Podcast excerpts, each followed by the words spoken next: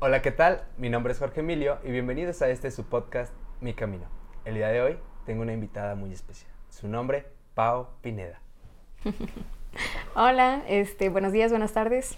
Soy Paola Pineda, em, soy licenciada en psicología eh, de parte de la UA y bueno, actualmente trabajo en un centro de neurodesarrollo y pues el, el, acompañamiento y estimulación para los pequeños este, de la primera infancia en este lugar, pues bueno, yo me encuentro ejecutando el puesto de coordinadora de prekinder. Eh, me encargo como de todo eso y bueno, eh, básicamente como en cuanto a los niñitos pequeñitos.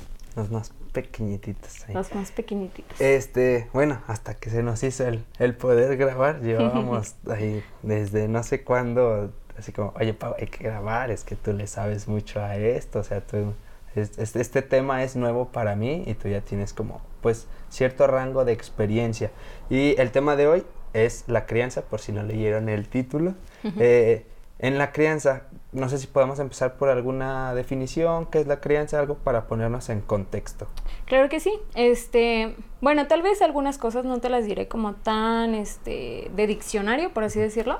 Pero bueno, eh, crianza como tal es como la guía que dan los papás a los pequeñitos, pues para que tengan un, bienestar, este, para que también pues establezcan ciertos límites y bueno, todo esto le ayude al pequeñito en un futuro, pues para ir, ir bien, o sea, realmente la crianza no solamente es desde pequeños o no solamente eh, como que tiene su repercusión ahí en la infancia como tal, sino pues todo eso se, se trasciende hasta que somos adultos. Muchas cosas están ahí implicadas. El, hace unos episodios que hablábamos sobre el apego, eh, era algo de lo que nos mencionaban, o sea, como seamos tratados en la infancia, va a ser casi que el cómo nos vamos a desarrollar de adultos. Entonces la crianza es algo similar, casi que desde antes de todo esto. Entonces, ah, ahorita hablando afuera del aire, hablamos de unos tipos de apego. No sé si podamos empezar de ahí para partir. Sí, este, bueno, pues supongo que ya los mencionaron un poquito la, la vez pasada. Eh, sí, precisamente, el apego pues tiene mucho que ver con, con nosotros, con nuestra crianza también tiene que ver y este, con cómo nos vamos relacionando, sobre todo cuando somos un poquito más grandes. Este, en cuanto a este tipo de apego, eh, pues hay varios. Eh, hay como evitativo, este, hay, hay también, bueno, el, hay apego inseguro y hay apego seguro. Este, hay algunos en donde pues papás están como más al pendiente de los niños y hay otros donde de plano no. Este, en cuanto a los tipos de crianzas es diferente, sí tienen que ver. Eh, igual, eh, traigo como un poco mis notas justo para Ay, no errarle, entonces sí. bueno, les voy a mencionar como algunos. O bueno, los cuatro estilos de crianza que más mmm, pues se tienen como en cuanto a los autores. Uh -huh. Este, uno de ellos es el autoritario. Eh, Igual, bueno, en este autoritario los papás suelen ser inflexibles, suelen ser como que muy en cuanto a las reglas, esto es lo que tienes que hacer y no me importa, a lo mejor el hecho de que qué es lo que tú opines, si te gusta, si no te gusta, este, si estás de acuerdo o no estás de acuerdo, más bien es como estas son las reglas, esto es lo que tienes que hacer y ya, listo. Y se acabó. Ajá, exacto. Otro tipo de crianza es también la cuestión democrática, que realmente este es como el que quisiéramos todos tener. En donde sí hay límites claros, igual este, a ver si más adelantito podemos hablar un poquito más de esta cuestión de los límites, porque es muy importante, eh, pero eh, en cuanto a límites claros, bueno, pues sí hay algo que se tiene que hacer, sí hay unas reglas, sí hay normas, sin embargo, en este tipo de estilo de crianza, sí se toman en cuenta las opiniones de los demás, que creo que es muy importante, o bueno, en este caso del niño. O sea, si de repente no quiere, si quiere hacer esto, bueno, se toma en cuenta y habrá límites que no son negociables, que sí se tienen que hacer.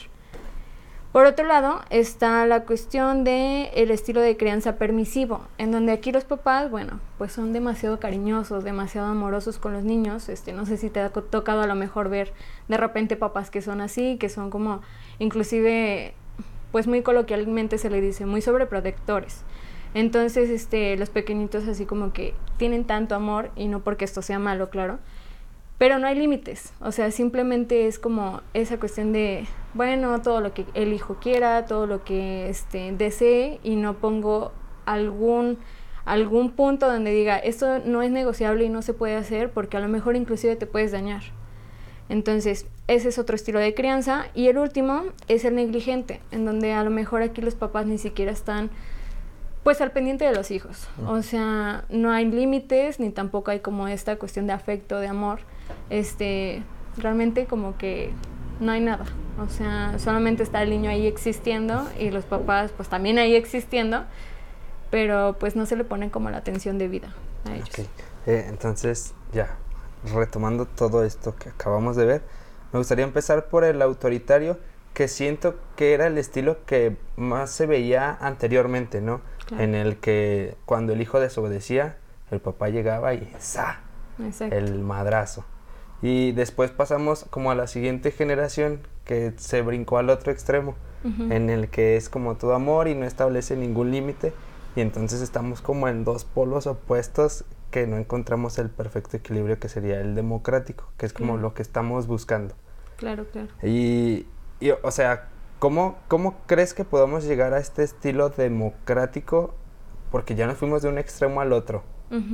¿Qué crees que sea así a un papá primerizo que nos está viendo? Por ejemplo, mi hermana, eh, su hija tiene apenas un añito, pero pues la que le ayuda es mi mamá y tal vez tiene un estilo diferente al que puede tener ella tengo dos amigas que recién están embarazadas, entonces este video es como la primera guía para, oigan, así es como podemos empezar a criar a, estos nuevos bebés que, que, vienen al mundo. Fíjate que dices cosas muy interesantes. Este, bueno, para empezar la crianza, mm, no sé, a lo mejor este, si le preguntamos a tus papás, si le preguntamos a los míos, muchas veces es como el hecho de repetir ciertos patrones y por decir, bueno, cuando pues se tiene como a los papás, la pareja y demás, ¿no? Y bueno, aquí hay puntos importantes donde de repente hay agentes externos o personas o cuidadores externos que este, terminan fungiendo como em, pues el cuidador primario, en donde también pues ejerce cierto, cierto crianza en cuanto al niño, ¿no? Pero bueno, regresando como un poquito, este, esta parte donde dices que, que los, los pequeños y cómo a lo mejor criarlos, irnos a un punto más democrático, te digo, o sea, nuestros papás y este, como preguntándoles más atrás, justo en cuanto a esta cuestión autoritaria, ¿no? Muchas veces, o sea, a lo mejor papá tuvo una crianza, por así decirlo, este, muy autoritaria. Y mamá tuvo una, una crianza muy permisiva.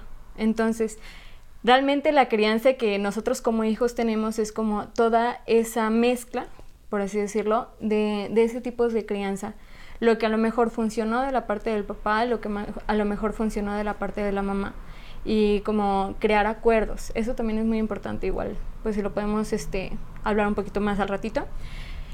Entonces, bueno, muchas veces se junta todo esto o este, de repente, no, pues es que mis papás, este, pues me pegaban con la chancla, ¿no? Ya no quiero volver a repetirlo y entonces me voy hasta el otro extremo en donde de repente no pongo nada de límites, no digo, nada más, este, soy muy permisivo, ¿no? Sí, bien te digo, o sea, son como eh, cuestiones que vamos pasando como de generación en generación, tomando como lo que más creemos que es bueno para nuestros hijos y demás. Este, es muy difícil y muy complicado porque también implica pues el hecho de nuestra propia salud mental, de primero reconocer el hecho de que cómo nos criaron, que a lo mejor nos gustó de esa forma de crianza, que a lo mejor este, no nos sirvió de plano. O sea, creo que todo eso es, es complejo y creo que la mejor guía para eso, pues para empezar es documentarse. Este, en el centro donde yo trabajo tratamos de, de guiarlo todo en cuanto a crianza respetuosa. No sé si, si has escuchado algo de eso. No. ¿Ok? Este, o crianza positiva en donde pues a lo mejor, te digo, hay límites claros, límites que se tienen que hacer. Este, no sé, por decir, no vas a dejar que el niño corra. Te voy a dar así como ejemplos que luego suceden en este centro. Este, no vas a dejar que el niño corra con un juguete en la boca porque se puede caer y se puede pegar, ¿no? Pero tampoco, este, como que le vas a decir, no, sabes que no juegues con él, de plano, ¿no? O sea, tienes que llegar a un punto medio, en donde si haya estos límites eh, eh, que a lo mejor se cuide o te digan aquí sí y aquí no. Pero también tomando en cuenta a que el pequeño tiene sentimientos, igual que pues todos, o sea, y que también no hay una regulación todavía completa, simplemente porque el pequeñito, sobre todo en las edades con las que yo trabajo, pues no tiene la maduración cerebral. O sea, no es que no quiera, sino que no puede, de verdad. Entonces, pues creo que, te digo, primeramente es como documentarse en cuanto a todo este tema. Y otra que sí considero que es muy importante, pues tomar terapia para saber qué pasa con nuestra crianza, con qué estamos, este, o sea, con la crianza que tuvimos, con qué estamos de acuerdo, con qué no, y qué a lo mejor, este, pues podemos hacer con nuestros hijos, ¿no?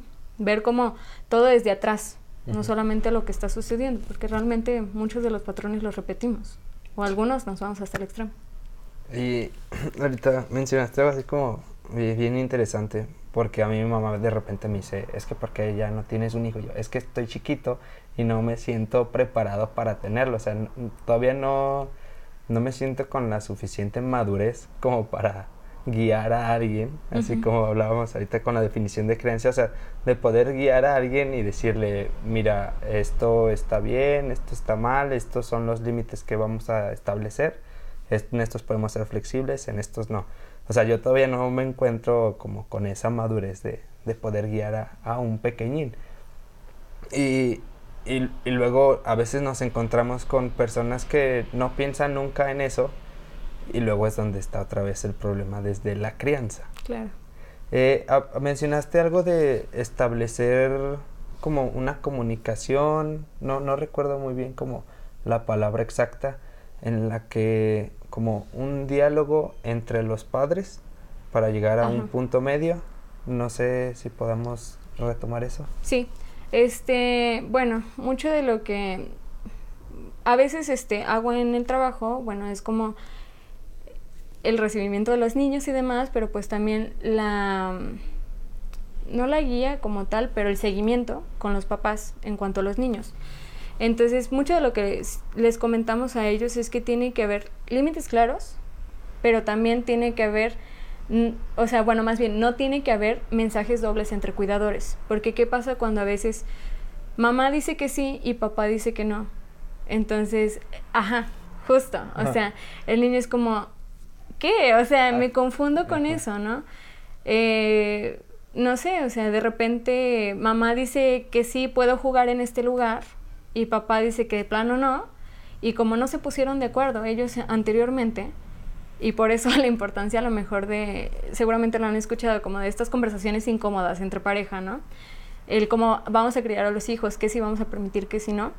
Este, entonces, bueno, pues los niños se confunden, es como de, pues en qué momento sí puedo hacerlo y en qué momento no. No sé si a lo mejor este, tú lo ves reflejado con otras personas o, tú mismo como que en lo que tú recuerdas este, de ti, pues de repente papá o mamá era como, ah, caray, pónganse de acuerdo primero y luego ya me dicen qué es lo que, que va a pasar, ¿no? Pues sí, básicamente es importante por eso, para que el niño también, sobre todo en las edades con las cuales yo trabajo, pues de repente no sabe qué esperar. Y entonces el que sepa un poquito por qué por qué este caminito va a ir como toda esta cuestión, pues le ayuda más a, regularse inclusive. Este, hablando de lo que te decía hace ratito sobre la regulación emocional, que todavía ellos no la tienen por su nivel cerebral. Pero este, les ayuda como a tener estas rutinas, estas este, guías, estos límites claros y, y, saber qué esperar de repente, ¿no? O sea, si a lo mejor de repente un, el pequeñito hizo algo, no sé, una, una travesura, por así decirlo, ¿no? Y no lo regañaron, que también eso es un tema, la cuestión del regaño. Este, y a la otra vez sí, y fue totalmente diferente, pues, o sea, se va a destantear en cuanto a todo eso. No sé si más o menos queda claro. Sí, sí. Y a, ver, ahorita esto, con lo del regaño. Los regaños, sí, regaños no, hay maneras de regañar. Más bien es como eso, o sea, no darle tanto la etiqueta de regaño, este, sigo a una chica en Instagram que la verdad es que sabe mucho de, crianza respetuosa de lo que te hablaba.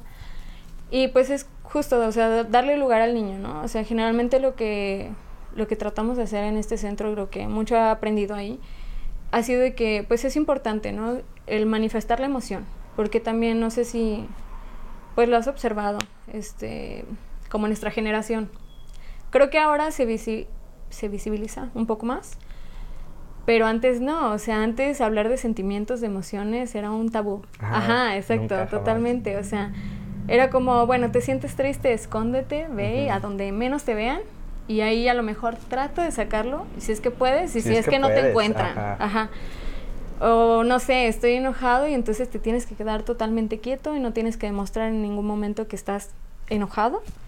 Y entonces, bueno, pues eso termina conflictuándonos después, o sea, como adultos, ¿no? Entonces, lo que se trata, pues también de esta crianza respetuosa es el hecho de que, pues, se le dé lugar a ese sentimiento, a esa emoción que está pasando. Este, es, es normal, también hay que saber cómo de, de, etapas de desarrollo, este, por lo menos en la universidad donde yo estudié, pues todo va enfocado en cuanto a desarrollo psicológico de, de toda la vida y qué esperar en cuanto a esas etapas. Obviamente no va a ser igual para todas las personas, pero bueno, por lo menos hay, hay un norte, una guía en cuanto a eso, ¿no? Entonces, bueno, es normal que de repente, ahorita me acordé de, las chicas que dices que, que, están embarazadas y como que es su primer acercamiento. Pues sí, a lo mejor leer un poco sobre desarrollo psicológico y saber que los berrinches este, es una etapa de los pequeños, o sea, es algo que, que es esperado.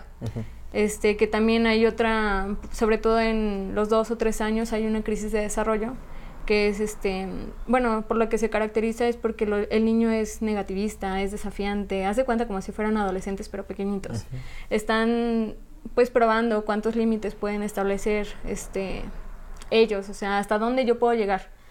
Y entonces, bueno, saber que eso es dentro de lo esperado y en cuanto a eso actuar, este pues no sé, o sea, también regresando a lo que me decías de, del regaño, pues tomando en cuenta la emoción. A lo mejor si de repente estalla el pequeño, pues estar ahí acompañándolo, no ignorarlo. Es algo muy importante porque de repente, pues, o sea, si ignora a los pequeños en cuanto a esta emoción es como si no valiera.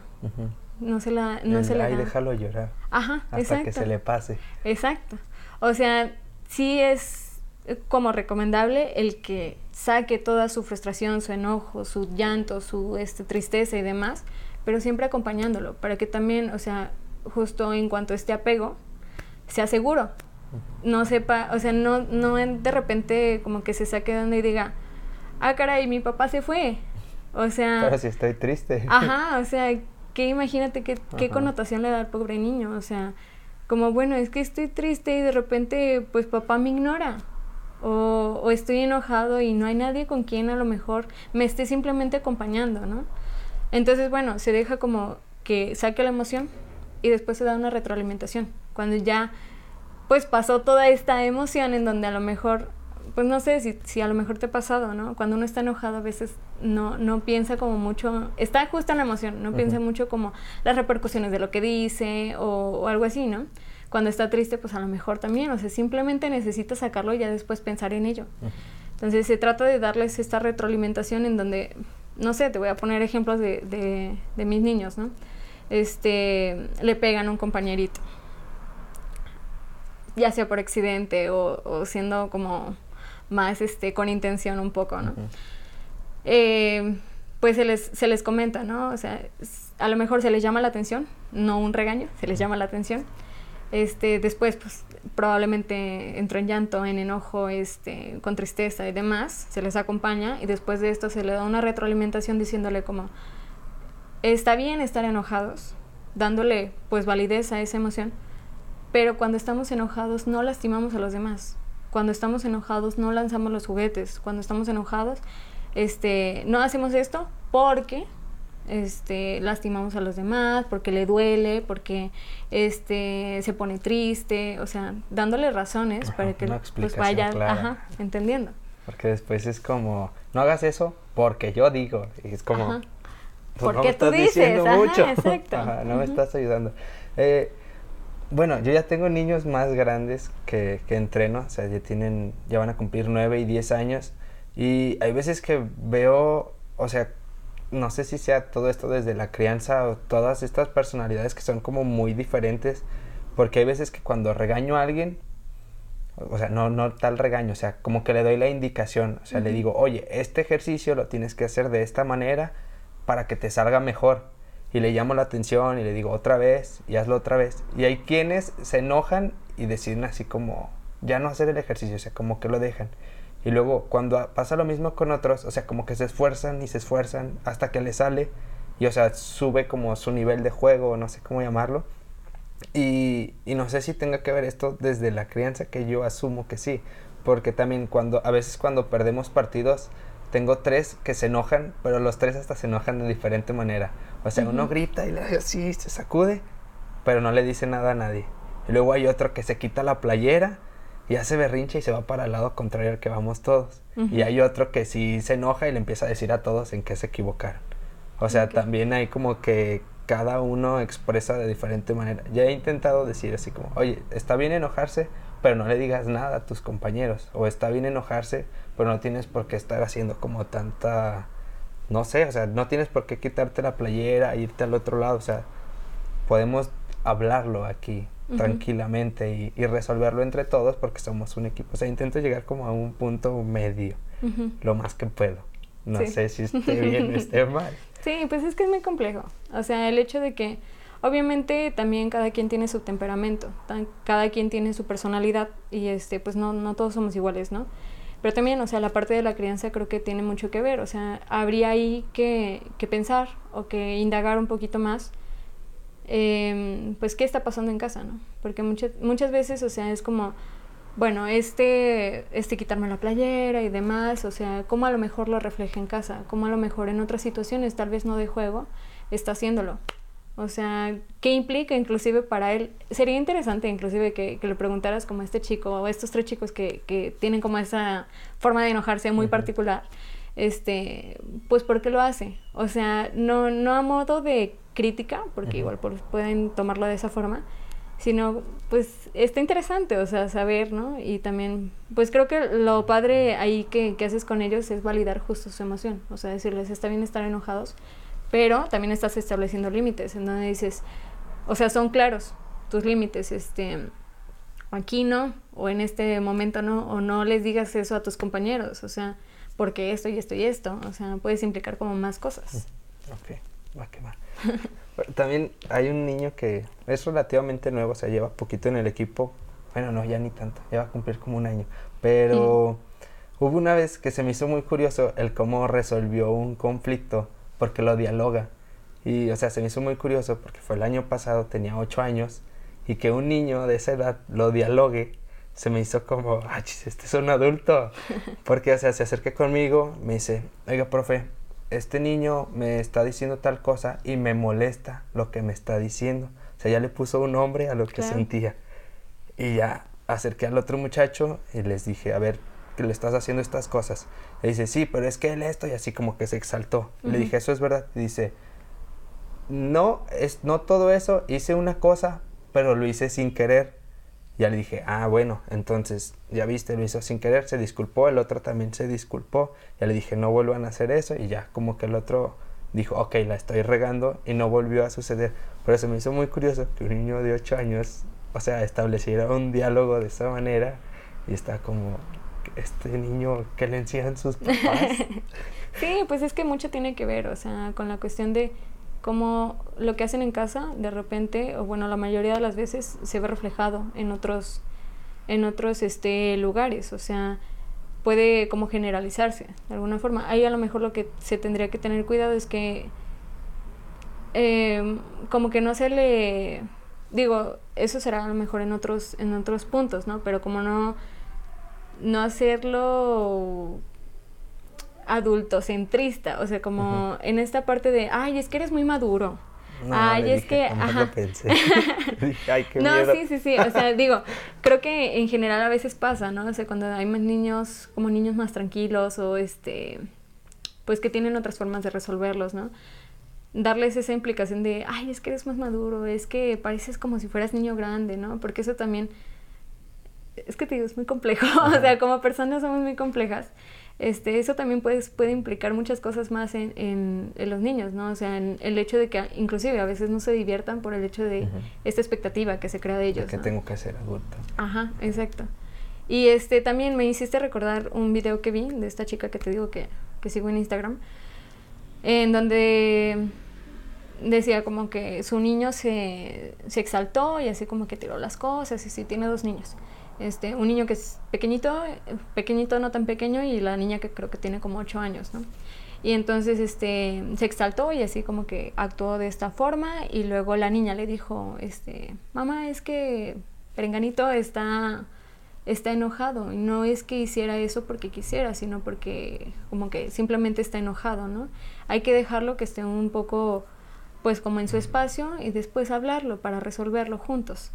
Y entonces que, que, la chica así como que se quedó, pues justo eso es lo que le he enseñado y a lo mejor no sabe darle un nombre como tal, pero, pero lo, lo, sabe pues ver y lo sabe como explicar y sabe qué hacer en cuanto a esas, esas situaciones, ¿no? Entonces pues se le está validando, no se le está diciendo que no, que no lo haga, ¿no? Habrá momentos, habrá espacios en donde pues se pueda actuar de esa forma, habrá donde no, pero justo pues van aprendiendo los pequeños. Sí, eh, escuchaba la otra vez un, un, podcast en el que un morro daba el ejemplo de su hijo, de que le explicaban la muerte y el niño lo entendió, o sea, tenía cinco años y el niño después lo relacionó con, ah, ok, la muerte es como con mis juguetes, cuando son viejos dejan de funcionar y eso pasa con las personas, cuando son viejos mueren. Y o sea, el niño de cinco años lo relacionó y a veces como que no, no nos damos cuenta de todas las capacidades que tienen los niños para entender las situaciones. O sea, puedes darle la información y ya él sabrá cómo relacionarla como, con más con su entorno, con la etapa en la que vive. Y muchas veces no le damos como esa validez a los niños. Es como, ah, es niño, no sabe, es niño, ¿qué, ¿qué va a andar sabiendo este? Claro, yo creo que, bueno, creo que eso es de las cosas por las cuales trabajo con niños. Porque justo, o sea, digo, muchos, muchos años trabajé con niños, este, fui niñera y, o sea, antes de, de, de salir de la universidad y demás, trabajé siete años con niños. Y de verdad es que, o sea, ves tantas cosas tan mágicas con ellos que, que dices, ¿cómo es posible que de repente no se le dé la validez a ellos, no? O sea, justo porque de repente decimos, ay, pues es que es un niño, o sea, ¿qué va a andar sabiendo?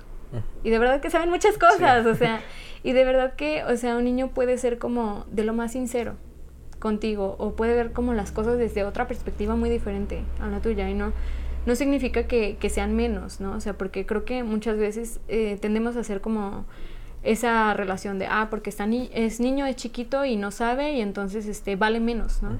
Cuando no debería, o sea, simplemente es un ser humano que está aprendiendo, justo.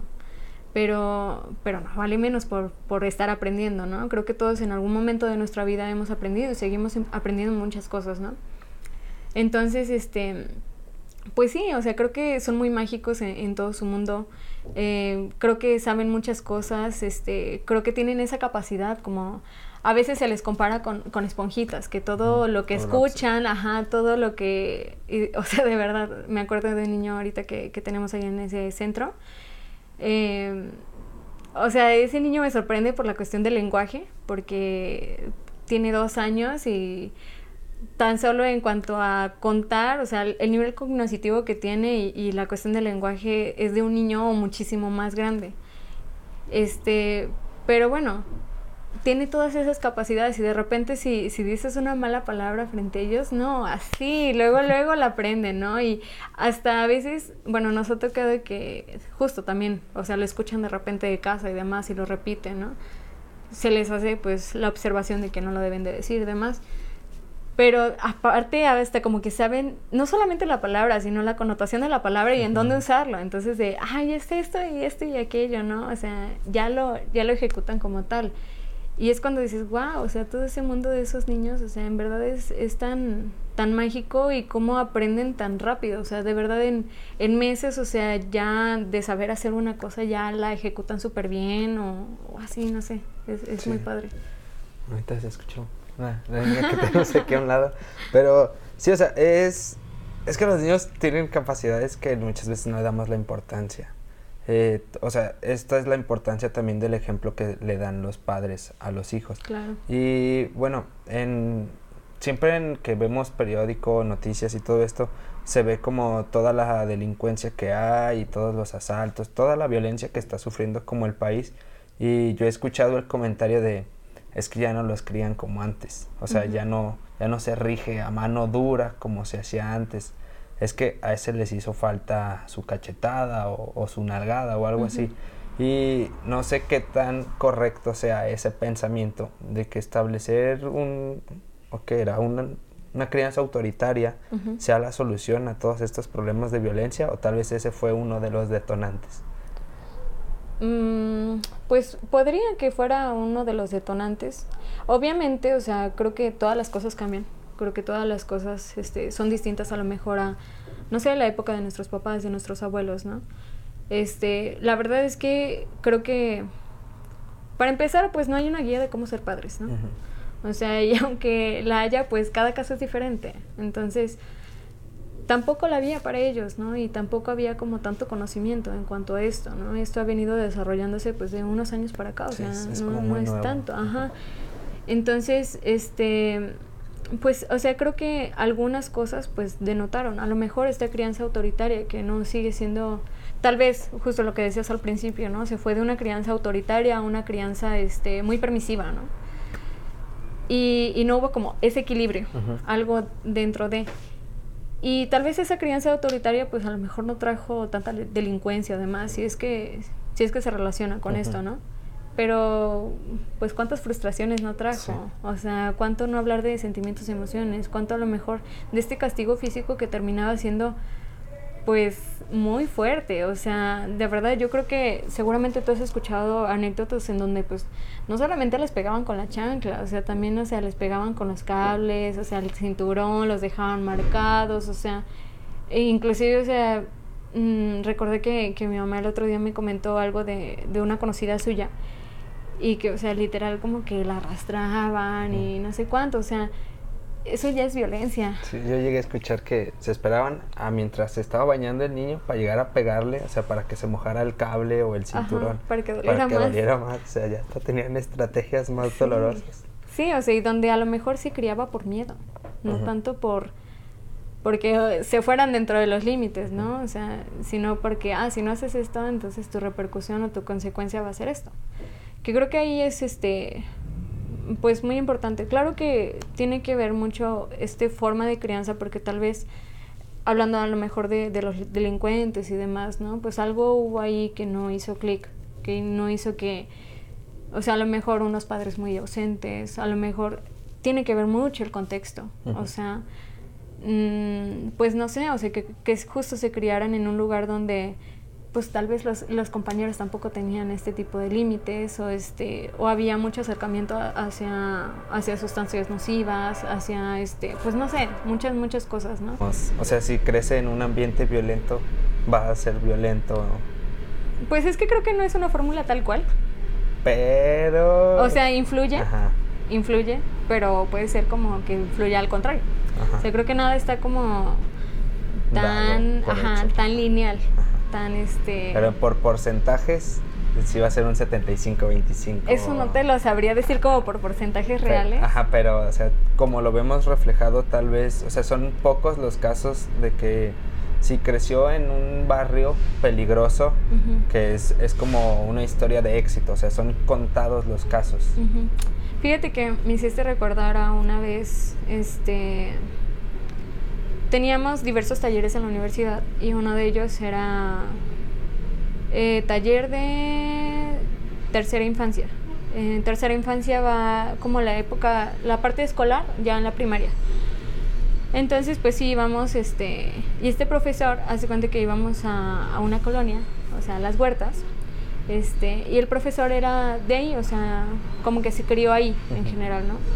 Y una compañera le preguntaba, o sea, porque bueno, igual, pues ves este pequeños como que no sé, por ejemplo, yo tenía un niño que de verdad, o sea, sus papás como que no lo atendían en nada, este estaba diagnosticado, que también ese diagnóstico es muy complejo, porque creo que se hace a muchos niños y, y de repente no hay como este equipo multidisciplinario que, que haga que de verdad sea un, un diagnóstico bien hecho. Este, estaba diagnosticado con TDAH, y trastorno de déficit de atención e hiperactividad. Y este, la mamá así como, o sea, un contexto en donde la mamá pues tenía como dificultades económicas, pero aparte también como no había un papá presente, había un papá muy ausente, de repente había como varias parejas y demás, ¿no? Esto obviamente sin juzgarlo ni nada, o sea, simplemente como la repercusión en el pequeño, ¿no? A lo mejor de, de que no estuvieran tan presentes sus papás. Este, y pues bueno, la intervención que, que traté de hacer ahí con el pequeño, pues de repente se fue haciendo complicada por el hecho de que no iba, o sea, no lo llevaban a la escuela y demás, ¿no? Y bueno, muchos casos parecidos en, esa escuela como tal. y una compañera le decía al profe, ¿no? Como es que, ¿por qué si a lo mejor este, ven los papás que están en este contexto, ¿por qué no hacen algo diferente? ¿Por qué no, no intenta como salir de, de ahí, ¿no? Y el profe decía, es que realmente pues ellos están en su comodidad, o sea, ellos están como en la zona de confort, en donde muchas veces ni siquiera conocen algo más, o sea, ni siquiera conocen otro contexto. Esa es su realidad. Exacto, esa es su realidad y viven en cuanto a eso, ¿no? Entonces, pues el que a lo mejor este, veas algo distinto o quieras algo distinto, pues implica más cosas, ¿no? Implica este o sea, tú, tú como niño de repente pues crecer y decir, ah, pues eso, esto a lo mejor no me late tanto, esto no me gusta tanto, entonces voy a hacer algo diferente.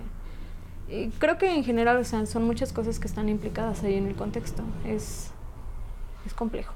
sí, es, es, muy complicado. El, pues casi que se relaciona con el si el ser humano es bueno o malo por naturaleza, que no se tiene como una respuesta, sino que el humano se adapta a su contexto y a las necesidades que tiene, de acuerdo a todo esto. Entonces, si le podemos dar un contexto lo más saludable para que desarrolle su crianza de una manera democrática y, toda esta parte en la que el niño crezca en su sano desarrollo, dicen los comerciales. Claro. Este, o sea, es lo que se intentaría buscar por parte de los padres. Pero pues regresamos a, a esto de los padres que muchas veces nunca hacen ese ejercicio de introspección. Claro. De que no se dan cuenta en qué situación están viviendo. O sea, no digo que todos los papás tengan que ir a terapia, que sí se los recomendaría. sí, por favor. que sí sería lo más adecuado. Pero, o sea, ni, siquiera se toman el tiempo de, de, voltear a ver como el contexto en el que viven, si es lo mejor para el niño o la niña. O sea, no, nunca se cuestionan eso y simplemente es como tener hijos. Y a veces hasta se tiene hijos por porque así Dios lo quiso. O sea, esa es muchas veces la, la, justificación de que tienen muchísimos hijos porque así Dios lo quiso. Un, estaba leyendo El Amor Líquido, creo que se llama el libro, no recuerdo bien, y hablaba de por qué antes se tenía tantos hijos. O sea, anteriormente, cuando las familias vivían en los campos, cuando tenías un niño nuevo, era un trabajador nuevo. O sea, por eso era tener tantos hijos. Si tenías 10 hijos, pues ibas a tener 10 trabajadores y tu tu granja iba a crecer. Ajá, sí. O sea, no iban a tener sueldo, pero pues iba, iba a tener algo que comer, pero o sea, iba como creciendo. Pero se quedó como ese pensamiento de tener muchos hijos cuando ya estaban en la ciudad, y o sea, ya no era un, ya no les iba a ser necesario como tanto trabajador porque el papá ya trabajaba para una empresa o cosas así. Entonces ahí hubo un conflicto y, y pues Ahorita ya no hay tantos hijos porque ya no se puede como este sustento económico. Pero también me platica, por ejemplo, nuestros amigos doctores que tenemos en común, que llegan al hospital este, niñas de 14 años que están embarazadas y las ven a los dos años y ya tiene otro hijo y les dicen, oye, tenemos este el DIU que te puede ayudar. No, así que Dios me dé los hijos que quiera. O sea, nunca se cuestionan el hecho de en qué ambiente está creciendo ese niño y cómo va a ser de adulto. O sea, ahí hay un problema social muy grande que, que, no le damos la importancia que se merece. O sí, pero no sé, hay, hay mucho que trabajar desde ese lado ya se volvió triste este programa. ya estamos así como. Ya sé. Mm, bueno, regresando a una parte feliz, este, ¿qué consejos le podrías dar a papás primerizos como eh, bueno, que está aquí este, creo que igual en cuanto a lo último que, que, me comentabas, creo que también un punto importante aquí es, es tener en cuenta que no, no hay padres perfectos. O sea, que en sí no podemos ser personas perfectas, para empezar, o sea, dejar de idealizar eso. Claro que podemos poner como nuestro granito de, arena, o sea, hablando como en esta cuestión de, ser padres, ¿no? Em, pues sí, o sea, el consejo como tal sería, pues, educarse en cuanto a ello. Este, creo que ahora, en esta era, en esta época, tenemos muchísimo más acceso a información que antes. Eh, hay también hay que hay que saber cómo en dónde buscar ajá exacto o sea Wikipedia no por favor amigos. Este sí o sea como más cuestiones artículos científicos o sea algo que esté como más eh, estudiado sobre todo no creo que es ese uno de los de los comentarios alguna de las recomendaciones por, como tal. Este, saber que también nos, nos podemos equivocar, o sea, inclusive ejerciendo una crianza respetuosa, ejerciendo como este, esta introspección y demás, o sea, puede de repente que pues también somos humanos, también nos equivocamos, también este, de repente podemos como alzar más la voz, regañar y demás, ¿no? O sea, lo importante aquí es reconocerlo y hacer algo en cuanto a eso, ¿no? De repente, pues si fue así, bueno, pues saber, o sea, como también vernos a nosotros mismos y decir, bueno, esto tal vez no estuvo tan cool, ¿no? O sea, lo que hice, o tal vez no le puede servir tanto a mi hijo, a mi hija, ¿no? Y, y bueno, pues hacer algo en cuanto a ello, este, tratar como Mm, pues no de remediar el, el, error, pero hacer algo distinto, ¿no? Otro punto a lo mejor que podría recomendar, justo la terapia, o sea, creo que es algo que se le ha quitado un poco más el estigma últimamente, que antes era muchísimo más, y yo creo que hablar de que, ay, voy al psicólogo era como de, ajá, ¿estás loco o qué, no? Creo que mucho se puede hablar en cuanto a eso. Este, hay muchas cosas que, aunque creamos que estamos bien y, todo, hay que resolver. O sea, hay muchas cosas de verdad que vienen de la infancia. De verdad que mucho de lo que somos ahora, este, como adultos, mm, pues se formó cuando éramos niños, ¿no? Esas formas de apego, esas formas, este, inclusive de lo que decía hace ratito, ¿no? De relacionarnos con los demás tiene mucho que ver con cómo nos relacionamos cuando éramos niños o cómo a lo mejor nos enseñaron a relacionarnos, ¿no? Muchos miedos, muchos, este, bueno, también cosas buenas, ¿no? O sea, la forma en que resolvemos las cosas. Entonces creo que es importante, este, pues voltearnos a ver y hacer algo en cuanto a ello, ¿no? Y pues bueno, creo que mm, aparte de eso, o sea, como más cuestiones un poquito más específicas, conocer el desarrollo de, de nuestro niño también. Hay muchos este, lugares donde se pueden documentar sobre eso. saber qué es lo que es esperado, porque creo que la palabra normal no, no, no cabe aquí. Ajá. Este, ¿Qué es lo que es esperado en cuanto al, a la edad? Este, Aquí también se puede hacer como una diferenciación entre edad cronológica y edad de desarrollo. No significa que a lo mejor si el niño tiene tres años, este, va a hacer todo lo que, lo que está ahí como estipulado, ¿no? Puede tener una, una edad de desarrollo un poquito menor a la esperada en algunos rubros.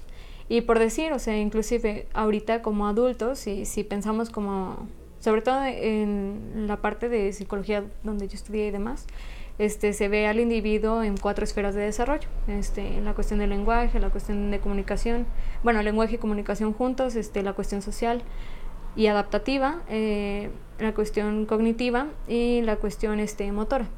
Entonces, pues bueno, nunca vamos a estar como al 100 en todo, ¿no? Justo porque no somos perfectos. Pero pues nos sirve de mucho saber qué esperar. De a lo mejor de, de este pequeñito, si de repente tiene esas crisis de desarrollo, que en realidad esas crisis de desarrollo tenemos toda la vida, este, saber más o menos por dónde va el pequeño.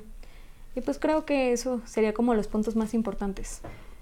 Muy bien, me parece perfecto el, leer, ¿no? O sea, siempre estar documentado para una, una mejor crianza para los pequeñines. Y pues muchas gracias por esta plática. ya hasta me dieron ganas de, no es cierto, no, no estoy listo, no me he documentado lo suficiente. Este, ¿Alguna fuente que puedas recomendar para buscar o simplemente así como las crianzas saludables o respetuosas? Bueno, esta chica que sigo en Instagram, les digo, y bueno, ella también como que es muy estudiada en este tema, este, se llama Machi Guerrero y se llama, o sea, el, el usuario como tal es psico de, de psicología, psicoeducarte. Entonces, a lo mejor e, ella este, pues les puede dar como más este, tips y demás. Tiene, tiene videos padres. Y donde sí, o sea, lo hace como con mucho sustento científico. Pues artículos científicos en, en plataformas de artículos científicos. Ahorita se me van los nombres, pero... Sí, pero ahí hay muchas. Sí, en Google School si quiere y ahí le aparecen sí, de Wikipedia, por favor, no, chicos, porque esa la editan todos, entonces pues no. Si alguien gusta ir a dejar a su pequeñín ahí en donde tú estás trabajando, porque hay gente muy capacitada como tú, no sé si hay algún contacto por ahí. Sí, pues el lugar se llama Queen Aguascalientes, está en atrásito de Starbucks de Colosio. Este, pues sobre todo ahí también hay asesorías de desarrollo para padres. Este, y bueno, en general pues está conformado por, por profesionales de la psicología, la mayoría, este, pues hay muchos servicios, realmente hay este, neuropsicología, em, en terapia de lenguaje, este, como esta cuestión de terapia del aprendizaje, o sea, y siempre estamos pues tratando de, de actualizarnos, siempre estamos tratando pues de dar lo mejor para los pequeñitos. ¿Niños de hasta qué edad tienen? ¿24? ¿Ya no? ¿Ya no pueden? No, ya no son niños. ah. Este, bueno, sobre todo en la primera infancia, este, también hay clases de estimulación. Eh, de 0 a 3 años me parece que es la, la, cuestión de estimulación, pero igual, o sea, pueden preguntar. Realmente son como hasta los 8 años, antes de que sean preadolescentes, adolescentes. Muy bien. Va que va. Aquí abajito en la descripción va a estar la información, dirección algún número de contacto si, si lo puedo conseguir. Este, pues muchas gracias Pau por, por, la plática de hoy, me gustó mucho, valió la pena la espera, valió la pena. Este, pues ya saben, darle like, comentar, suscribirse, compartir y todo eso que saben que alimenta el algoritmo. Claro. Mi nombre es Jorge Emilio. Paola Pineda. Y esto fue Mi Camino.